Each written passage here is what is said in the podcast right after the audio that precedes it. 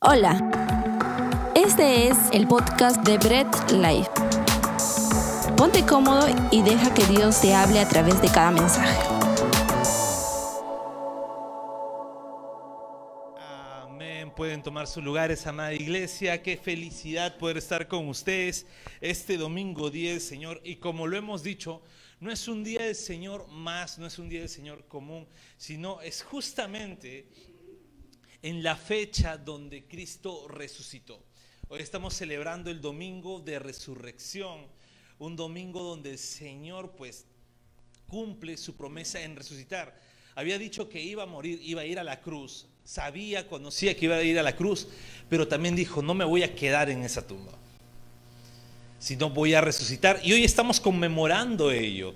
Y también conmemorando ello, pues vamos a culminar nuestra serie, el poema de la cruz. Hoy día culminamos la serie que tanto hemos estado viendo, cada palabra que Cristo mencionó en la cruz. Y así que como todo poema tiene un verso final, ¿no? ¿Quiénes les gusta leer poemas? ¡Ah, qué románticos son! Pero si leyeran poemas, ¿no? Si fueran románticos, ¿no? Sobre todo los casados, si fuesen un poco más románticos, si leen un, problema, un, problema, dejen sus problemas en el altar. Si leen un poema, todo poema tiene un final. Y es más, esa parte final del poema te lleva a entender esa carnecita, esa esencia del poema. Te lleva a entender eso, ese clímax donde tú dices, ah, todo de, de todo esto trata. Puedes ver la intención del autor en cada verso al conocer el final del poema. Se podría decir que es el verso más esperado, es el verso eh, en el sentido correcto, es el verso más excitante de todo el poema. ¿Por qué? Porque te lleva a entender cómo va a desenlazar todo. Y el final del poema de la cruz no es necesariamente un final donde, ah, genial, quedó ahí la historia y pues volteo la página o leo otro libro. No, ese final no es un final como podrías esperarte. Porque ese final del poema de la cruz va a marcar un comienzo a una eternidad. El final del poema de la cruz marca un comienzo a una eternidad. Y ya no de más poemas, o tal vez por ahí hay algunos cuantos, pero marca el comienzo de una vida eterna junto al autor del poema. Ya no solamente vas a leer el poema de lejos, sino el final del poema de la cruz te lleva a una vida eterna junto al autor. De primera fila vas a estar junto al autor.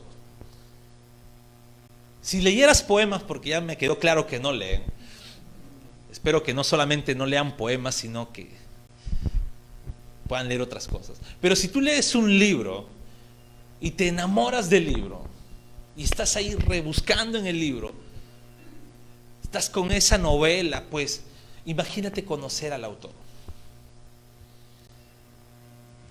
Y ahora no solamente conocer al autor del poema, sino vivir con el autor, pudiéndole preguntar exactamente todo lo que tú quieres con respecto a por qué pensó el poema, a por qué tuvo que escribir ese poema, o por qué tuvo que escribir ese libro, por qué tuvo que haber esa historia, del porqué de los personajes, puedes preguntarle todo.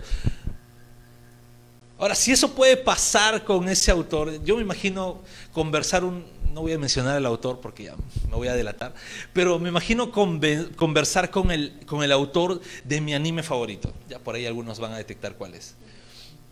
Aunque no sepa japonés, pero si habláramos el mismo lenguaje, ya me imagino todas las preguntas que podría hacerle con respecto a cada personaje, con respecto a cada desenlace y por qué hizo esto, por qué no el otro. Tal vez hacerle algunos reclamos, ¿no?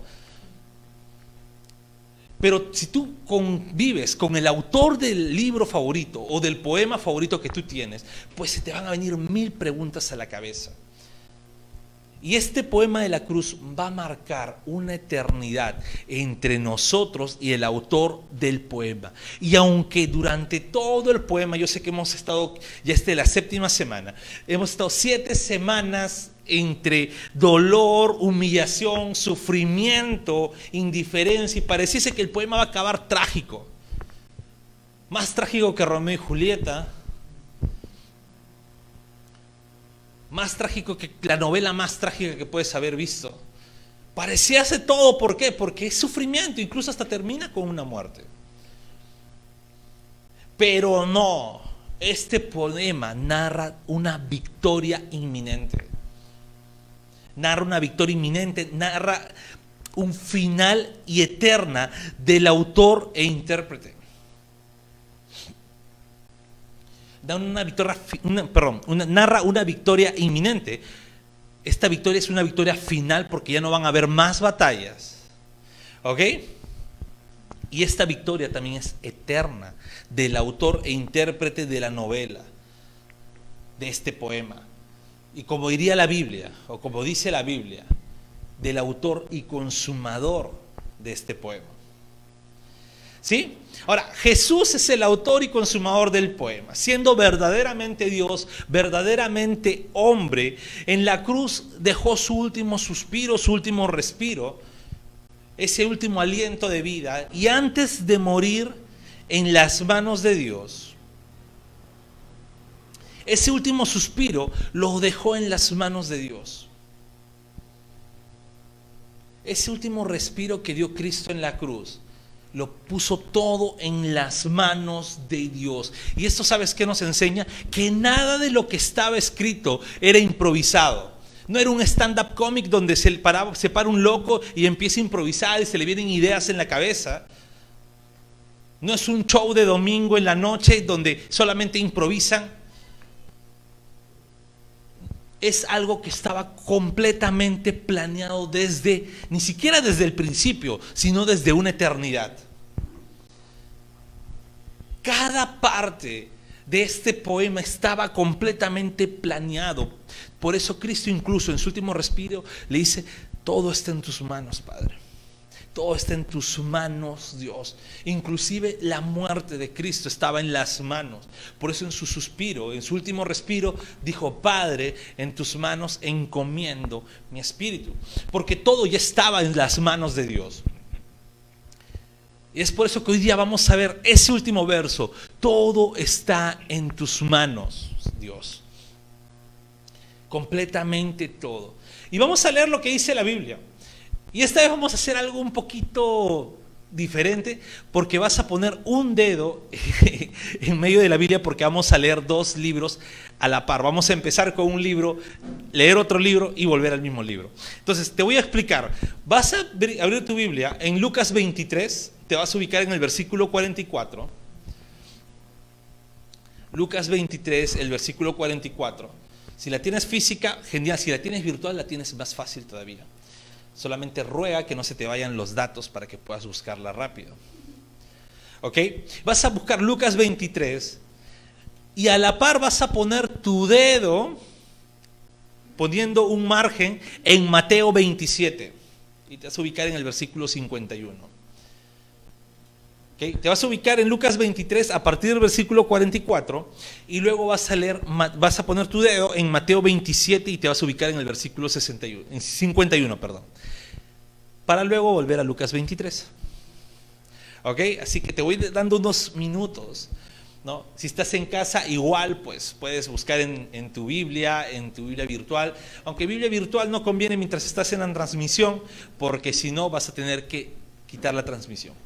¿Sí? ¿Lo tenemos?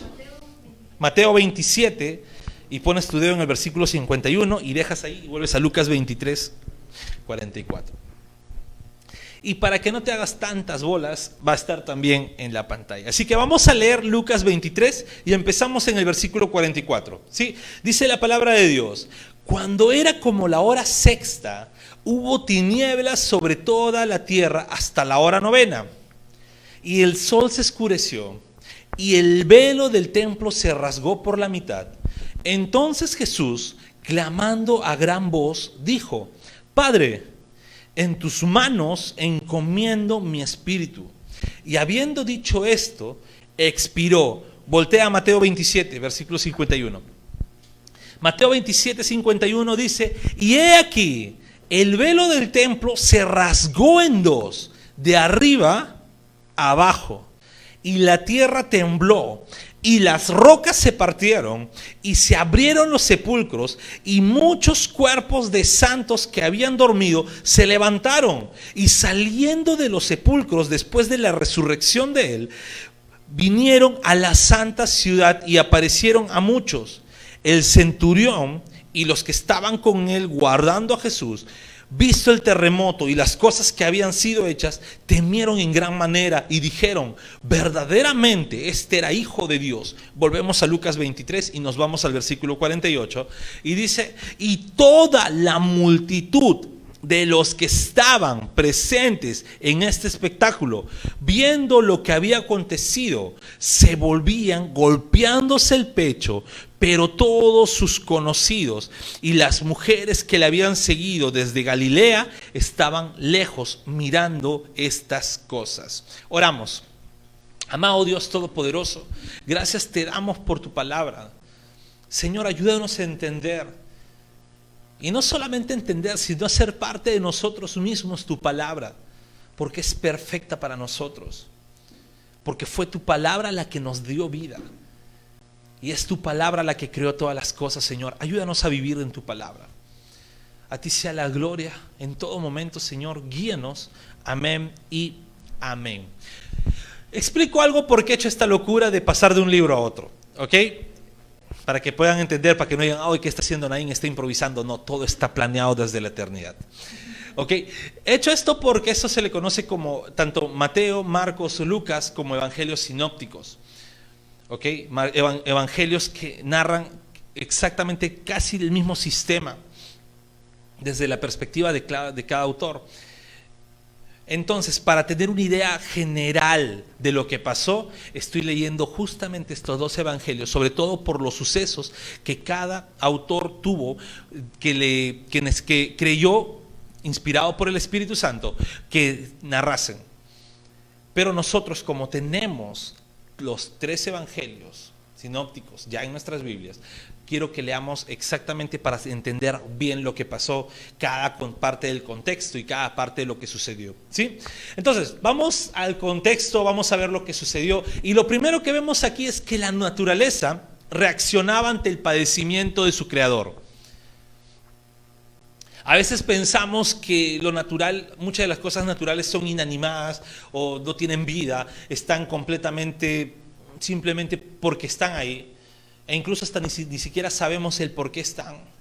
Tratamos de darle razones científicas.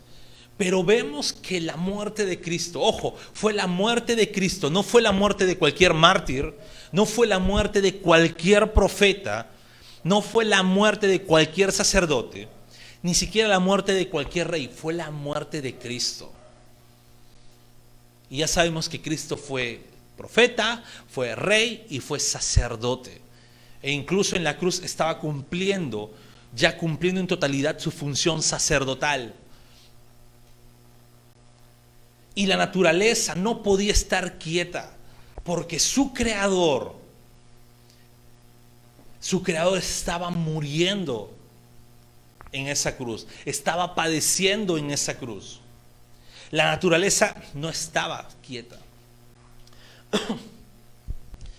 Y ya lo hemos leído, ¿no? En el versículo 44 de Lucas 23, que hubo tinieblas por tres horas, desde la hora sexta hasta la hora novena. Ya hemos visto en prédicas anteriores que no era producto de un eclipse por la fecha, no habría luna llena, o no, perdón, habría luna llena, así que no habría motivo de un eclipse. Era la tierra entera sufriendo lo que estaba sufriendo Cristo en la cruz. Y hubo tinieblas por tres horas. Y no solamente tinieblas, cuando Cristo murió, lo acabamos de leer, hubo terremoto. Y ahora, yo sé que acá en Lima, al menos acá en Lima y en Perú, no somos muy sísmicos y nuestros temblores son muy cortitos y muy suavecitos. Somos unos exagerados porque apenas hay un temblor suavecito, estamos ya whatsappeando temblor, temblor, temblor. Otros ponen de el tsunami, ¿no? el grado, la, la magnitud de lo que pasó. ¿Sí? Pero somos exagerados, pero no hay un temblor muy fuerte. No hay un terremoto fuerte, no hay algo que sacude y que digamos, ¡ah, Dios mío! Yo creo que ninguno, salvo algunas excepciones, me apunto, haya salido eh, en paños menores por un temblor fuerte aquí en Lima. Salvo algunas excepciones.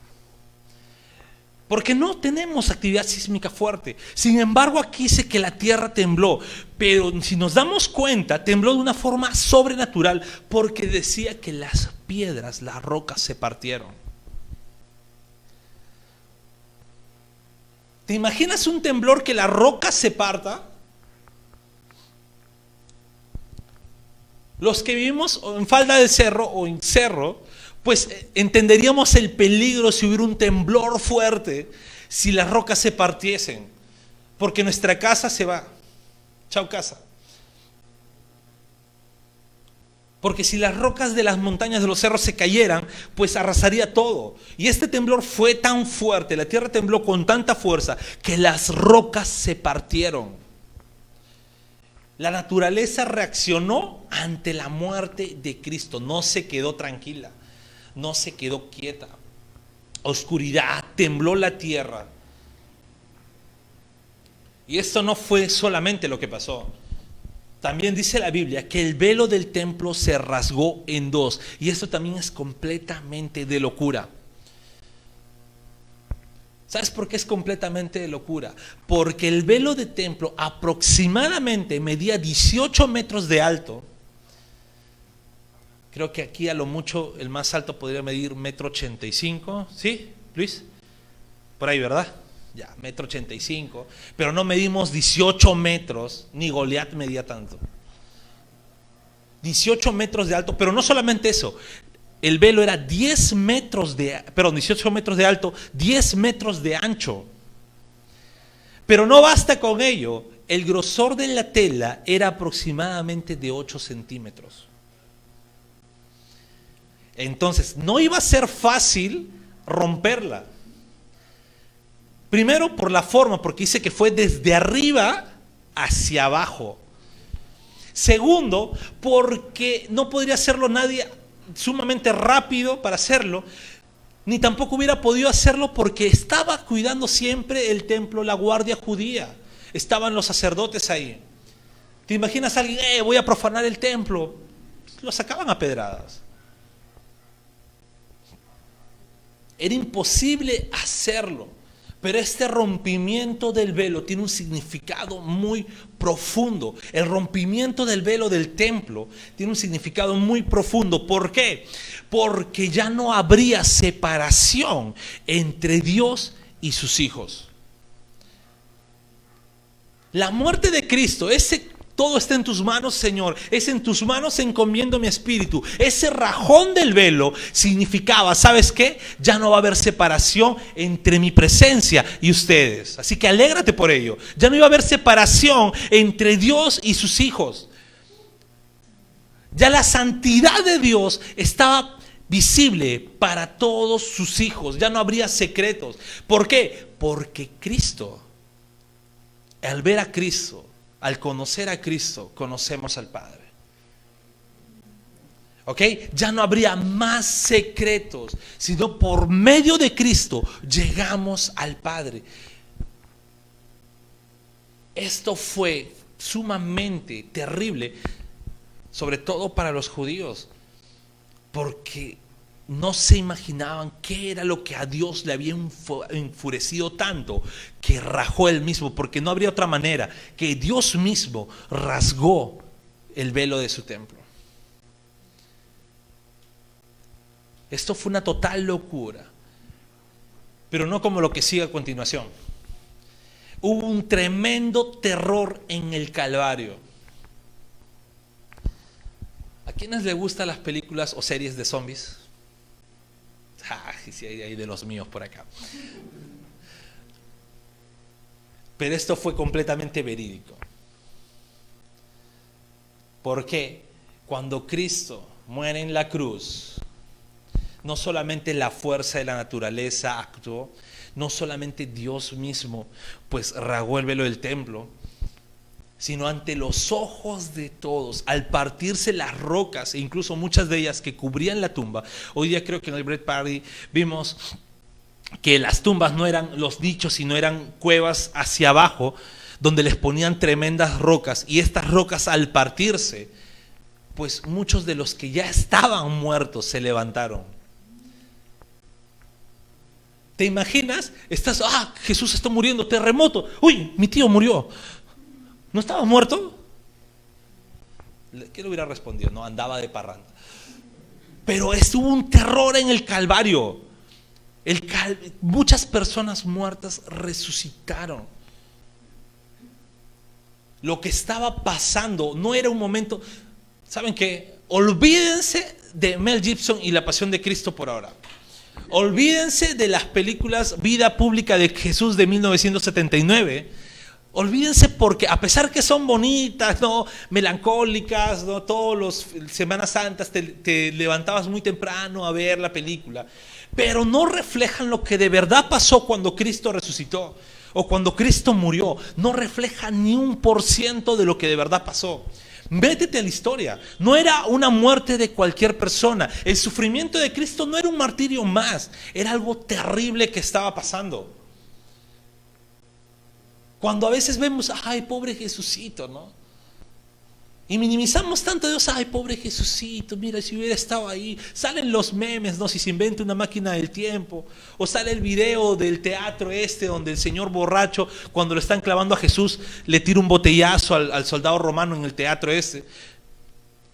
Porque nos volvemos tan románticos, tan románticos que nos olvidamos que la Biblia narra todo el terror que de verdad se vivió, todo lo profundo que de verdad se vivió. No era la muerte de cualquiera.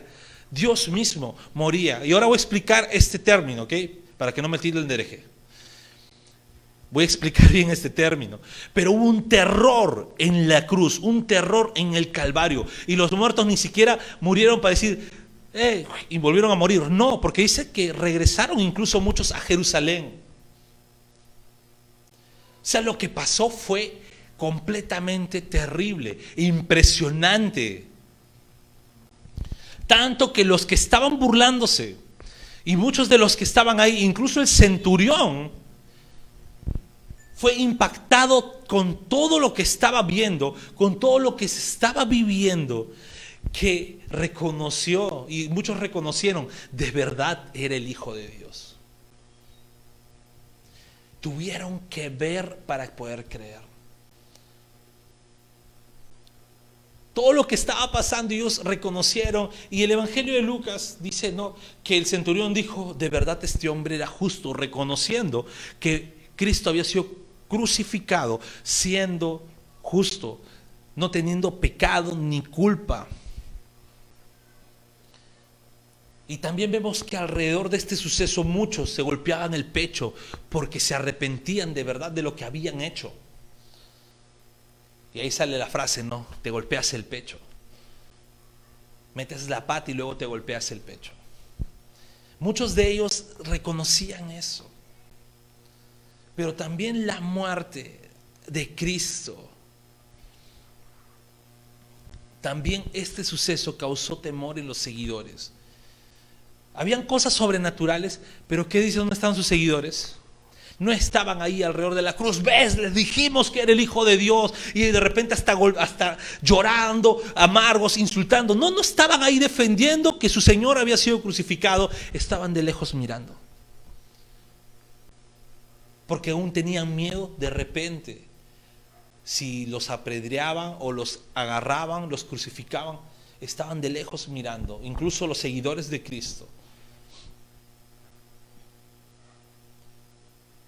No podían creer, podían ver todo lo sobrenatural, pero incluso no creían que, Jesús iba a resucitar. Pensaban que, ah, pobre Cristo, los romanos lo, capturaron, qué pena, ya no queda de otra. Tenían ese pensamiento. Y pese a lo sobrenatural, seguían en ese pensamiento. Y este, este episodio narra algo. Lo primero que narra es que Cristo murió. Y aquí muchos creyentes, y aquí voy a explicar lo que dije anteriormente, tienen dudas y problemas con este postulado. Porque dicen, ¿cómo Cristo va a morir si Cristo es Dios? ¿Cómo Dios va a morir? Algunos narran algunas herejías. Narran herejías diciendo, no, lo que pasa es que Cristo era, eh, era hombre y Dios, habían dos personas en, un solo cuerpo y solamente cuando Cristo iba a ir a la cruz, el Dios se fue y quedó el humano, ¿no?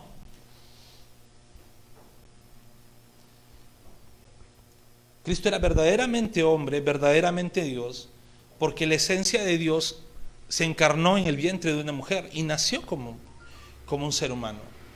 Su parte divina no tuvo ni principio ni fin. Su parte divina era eterna. Pero su parte humana sí tuvo un principio. Pero Cristo era verdaderamente hombre y verdaderamente Dios. Y cuando nos referimos que Dios murió en la cruz, no quiere decir que Dios dejó de existir, porque entendamos que la muerte no es dejar de existir. La muerte es que tu parte inmaterial, o sea, tu alma deja tu parte material que es tu cuerpo. Esa es la muerte. Pero no dejas de existir. Y esto fue lo que pasó. Cristo en la cruz, su parte inmaterial, dejó el cuerpo, pero seguía siendo Dios. Solamente el cuerpo estaba ahí. Y ahora, muchos no creyentes y algunos creyentes por ahí tienen por sentado que lo ocurrido en la cruz no fue literal, sino un hecho simbólico. Y que Cristo en sí no resucitó, sino que resucita en la vida de todos aquellos que valientemente abogan contra la crueldad, la crueldad. Pero no fue un hecho real que resucitó y ah, con mentiras hay demasiadas pruebas de que Cristo resucitó. ¿Ok? Entonces, Cristo murió en la cruz, sí, murió en la cruz. Nuestro Señor murió y padeció literalmente todo lo narrado en este poema. Todo lo narrado incluso durante todo el camino del Calvario. Y todo lo que padeció durante todo su ministerio. No es un cuento de, ah, nuestro Señor padeció hasta llegar a la cruz y morir. Pero también nuestro Señor nos enseña en la cruz que incluso la muerte para un hijo de Dios es gloriosa. Un hijo de Dios no le tiene miedo a la muerte, porque la muerte es gloriosa para él, ya que no muere y se queda en manos de hombres, ya que no muere y tiene un futuro incierto porque no sabe qué hay detrás de la muerte. Un hijo de Dios, para un hijo de Dios, la muerte, como diría Pablo, es ganancia. ¿Por qué? Porque sabe que al morir va a seguir en las manos de Dios y va a estar cada vez más cerca a su Creador. Ya incluso ni siquiera va a estar en un cuerpo que lo lleva siempre a estar fallando a Dios, sino va a estar ya en una santificación total en la presencia del Señor. Ya no hay incertidumbre para un hijo de Dios en la muerte. Y Cristo nos enseña eso cuando dijo, Señor, todo está en tus manos. O como diría la infalible Reina Valera, en tus manos encomiendo mi espíritu. Está dando por sentado que absolutamente todo está en las manos de Dios. Y no hay nada, absolutamente nada, que no esté en las manos de Dios.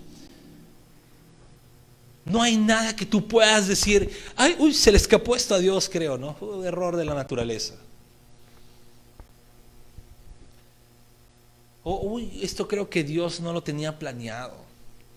No, no hay nada que se le escape de las manos de Dios. ¿Ok? Vivamos siempre encomendándonos en las manos de Dios siempre estemos siempre poniendo toda nuestra vida en las manos de Dios.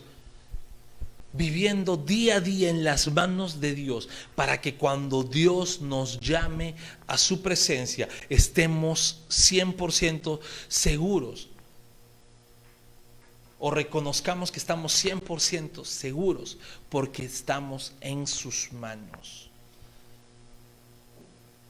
Jesús padeció, y con esto voy acabando, Jesús padeció todo el Calvario, no improvisando, no diciendo, tal vez esto no, no, no estaba planificado. Jesús padeció todo el Calvario porque sabía que todo estaba en las manos de Dios. Incluso antes de llegar ahí, en el Getsemaní, orando. Él desde su humanidad empieza a clamar Dios. Si fuese posible, no quiero pasar eso. Pero Padre, que se haga tu voluntad y no la mía. Él ya sabía lo que iba a pasar, ya sabía lo que iba a padecer. Pero así como él sabía lo que iba a padecer, sabía que todo tenía un propósito y estaba en las manos de Dios.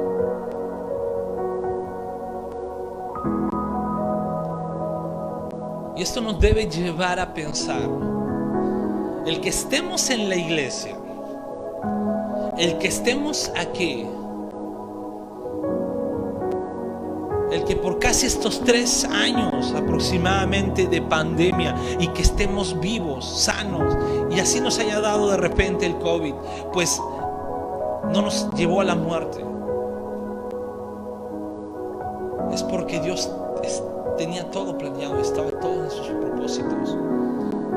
Y si de repente a muchos de nuestros hermanos o familiares o amigos sí les dio y partieron a la presencia de Dios, pues seguir entendiendo que todo estaba en los planes y en las manos de Dios. No hay nada que a Dios se le escape de sus manos.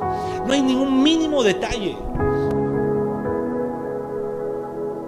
Y esto nos debe llevar a pensar, así como no hay un mínimo detalle que no esté en las manos de Dios, nosotros no podemos engañar a Dios.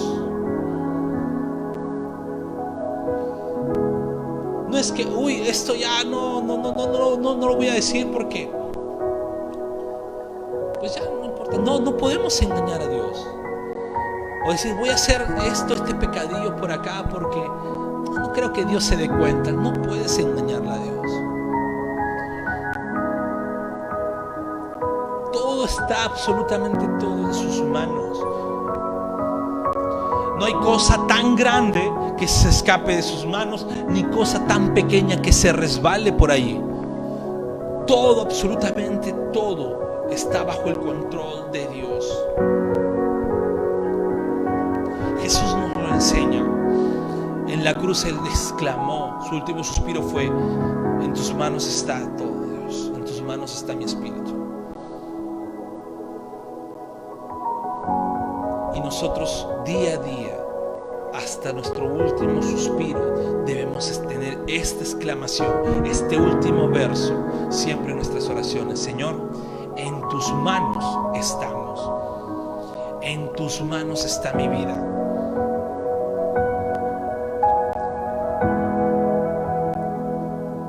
Clamarle a Dios que no se trata de nuestra voluntad que se haga perfecta aquí no se trata que se cumplan nuestros caprichitos. Que no se cumpla, que se haga lo que mi boca pueda decir, mi boca pueda declarar, decretar o lo que sea. Sino lo que Dios tiene siempre planificado.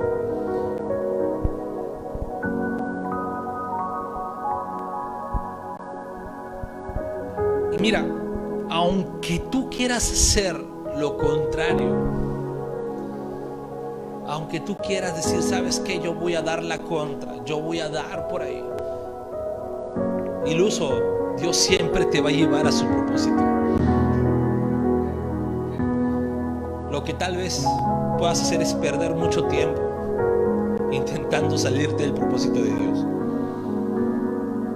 Puedes perder años, pero Dios nunca va a dejar de cumplir sus planes. Dios nunca va a dejar de cumplir sus propósitos. Todo está en sus manos.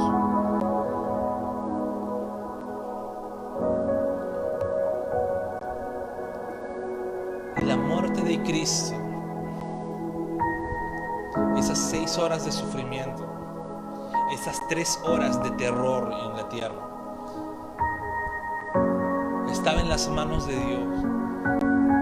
Empezando por si estás aquí y eres un hijo de Dios, eres cristiano, empezando para decirte, ¿sabes qué?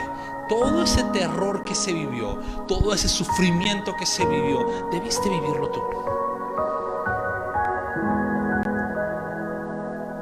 Incluso podríamos decir que Dios nos dice, no te hagas el angelito, no te queda. Debiste vivir ese sufrimiento. Debiste vivir cada terror. Tú padecer en carne propia esa cruz. Tú padecer en carne propia el que mi presencia se aleje totalmente de ti. Tú padecer en carne propia cada latigazo, cada sufrimiento. Tú padecer en carne propia cada burla. Tú padecer en carne propia que toda esa mochila de pecado de tu vida esté sobre ti. Y que no puedas ni siquiera excusarte. Pero Dios también te dice, todo esto estuvo en mis manos. Todo esto estuvo en mis propósitos. Esa cruz que vivió mi hijo fue para que tú no la vivas. Y si estás aquí, siéntete dichoso.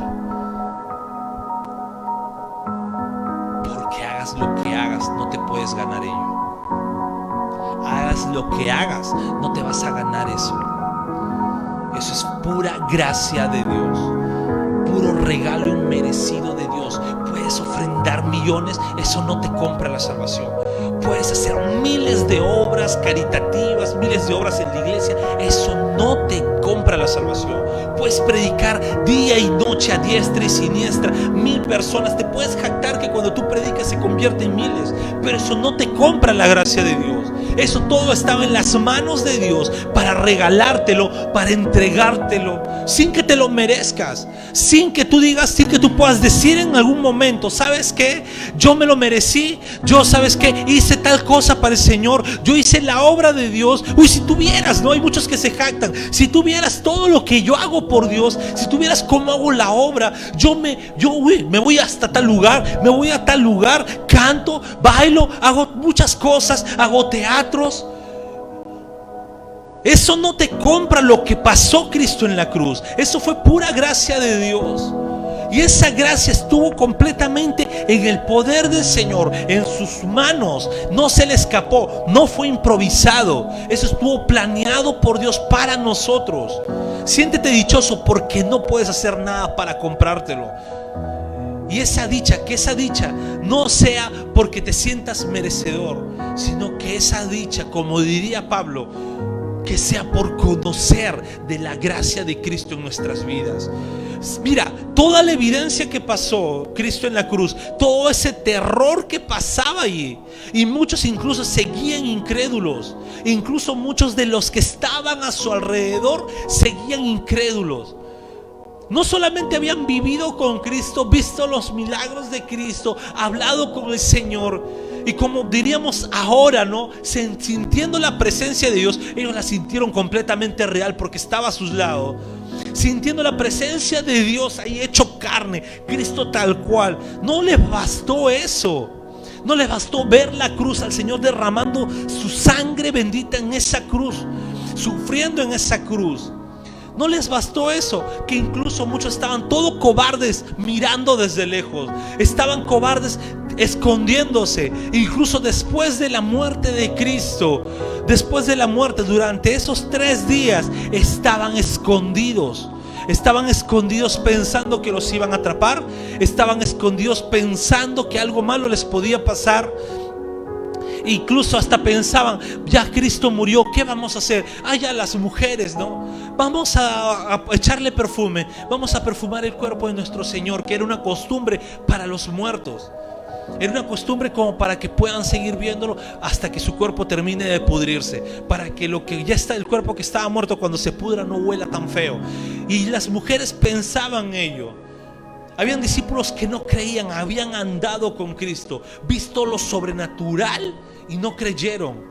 Es por eso que el Señor no dice, ve para que puedas creer. No te dice, ¿sabes qué? Tienes que hacer milagros. Y se ven muchos posts en internet que dicen de qué vale incluso un ministerio sin milagros. ¿Sabes qué? El milagro lo hizo Cristo en la cruz. Y el Señor puede terminar incluso que no haya ningún milagro más. Gracias a Dios no lo hace. Y que solamente creas por lo que su palabra dice, porque el milagro ya lo hizo Él. Y no se trata que tú le digas, ¿sabes qué Dios? Cúmpleme esto para yo seguirte. Cúmpleme aquello para yo seguirte. ¿Sabes qué? Voy a orar para que el Señor me sane y luego de que me sane voy a seguirlo. Pues mentiras. Los discípulos y los que estaban ahí vieron cosas más alucinantes de lo que tú y yo podemos ver hoy en día. Y aún así temieron y no creyeron. Incluso hasta Tomás le dijo, aunque lo vea, tengo que meter mi mano en los agujeros de su mano y en su costado. Hasta ese nivel de incredulidad. Y esto nos enseña que Dios no necesita mostrar nada para que creamos. Él ya lo hizo todo. Y si nosotros estamos aquí, no es porque necesitemos evidencias nosotros no somos evidencialistas en la palabra. No estamos buscando a ver qué evidencia me da para ver si la Biblia lo que me dice es verdad. No, no, no necesitamos ello. Nosotros siempre estamos bajo el presupuesto de lo que la Biblia nos detalla de lo que es. Y la Biblia nos detalla que Cristo en la cruz, en su último suspiro, Señor, en tus manos encomiendo mi espíritu. Todo está en tus manos y nosotros debemos llevar todo a las manos de Dios. Todo, absolutamente todo. Y sabes, no te canses de predicar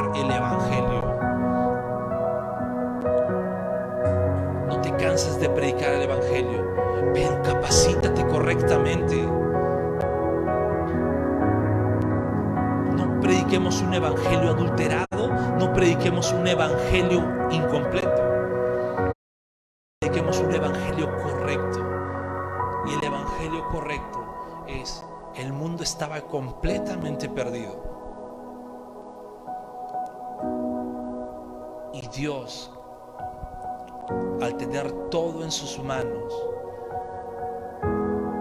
en la segunda persona de la Trinidad se encarnó se hizo verdaderamente hombre, siendo aún verdaderamente Dios. Padeció en la cruz, murió en la cruz, pero también resucitó para ser el, primogénito de la resurrección y darnos la esperanza que en el día del Señor en ese gran día, cuando Él venga por segunda vez, resucitemos juntamente con Él y pasemos una eternidad con Dios. Oremos. Bendito Dios amado, gracias te damos. Gracias te damos Dios por tu palabra, porque siempre es eficaz para nosotros. Gracias por tu palabra, Señor, que nunca, nunca regresa vacía. Y así como Señor nos traspasa y nos destruye, de esa misma manera nos edifica con mucho amor. Como ese barro que no tenía forma, pero en las manos del alfarero, pues va tomando forma día a día. Dios bendito, gracias porque no necesitamos evidencias para creerte y entendemos que incluso estamos aquí porque nada se escapa de tus manos. Nada se escapa de tus propósitos. Gracias Dios. Ayúdanos también a predicar tu evangelio, predicar tu palabra. No sentirnos tranquilos por venir solos, sino estar constantemente hablándole a más personas de ti. Ayúdanos a cumplir esa gran comisión para que el día de tu regreso, pues tú te encuentres una iglesia santa, un mundo santo, un mundo lleno de ti. Te damos a ti la gloria, te damos a ti la honra. Y vamos a seguir adorándote, Dios.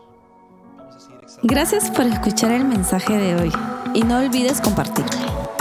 Síguenos en nuestras redes sociales, Instagram, arroba Bread Life Family, Facebook Bread Life.